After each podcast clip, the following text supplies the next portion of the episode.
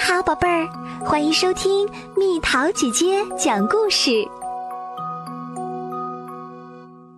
会说话的卷心菜，文张秋生，图张亚宁，由中国中福会出版社出版。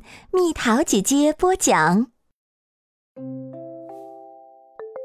熊奶奶从地里摘来一颗卷心菜，穿过玉米地，开开心心往家走。熊奶奶打开水龙头，刚想把卷心菜洗一洗，只听到卷心菜发出叽叽咕咕的声音。熊奶奶吓了一跳，卷心菜怎么会发出声音？是自己的耳朵出毛病啦！她再仔细听，卷心菜真的在叽叽咕咕说着话。熊奶奶喊了起来。天哪，卷心菜在自言自语呢。可熊奶奶年纪大了，耳朵有些背。她侧着耳朵听了半天，也不知道卷心菜在说些什么。她跑出门外，喊来了河马先生。河马先生竖起耳朵，听到那颗卷心菜在说。刚才好像听见了流水的声音，我好想去水里游一游呀。河马先生挠了挠头，说：“难道卷心菜里有一条想游泳的小鱼？”熊奶奶又去找来了兔子先生。兔子先生竖起一对长耳朵，听到那颗卷心菜在说：“这是哪里呀？”我是在一朵大大的花里吗？兔子先生摇了摇尾巴，说：“难道卷心菜里有一只想吃花蜜的小蝴蝶？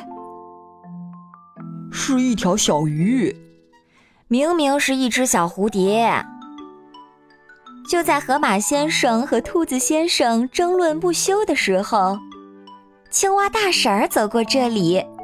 也好奇的拿起卷心菜听了听，听到那颗卷心菜在说：“妈妈，妈妈，我好想你，我好想回家。”青蛙大婶儿突然尖叫了起来：“天哪，我的宝贝儿，我的可怜的宝贝儿！”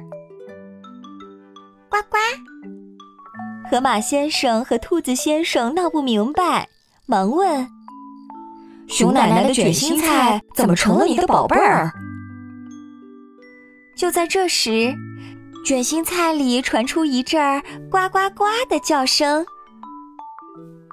青蛙大婶哭着说：“这卷心菜里面是我的孩子，他已经失踪两个月啦！”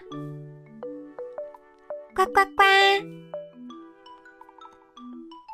熊奶奶一听可着急了。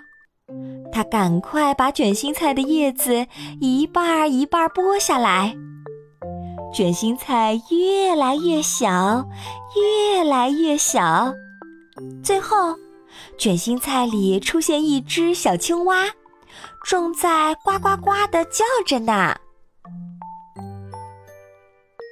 原来有一天，小青蛙跑到卷心菜里睡觉，睡睡啊。就被卷心菜包了起来，一包就包了两个月。熊奶奶为了庆祝青蛙大婶儿找到了自己的小宝贝儿，赶紧用卷心菜熬了一锅汤，请大家一起吃。小青蛙喝完汤，开心的呱呱呱叫着。青蛙大婶说。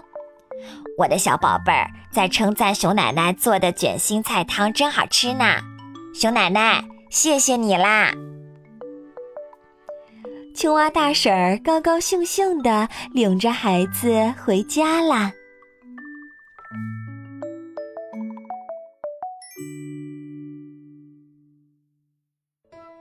好了，宝贝儿，故事讲完啦，你可以在公众号搜索“蜜桃姐姐”。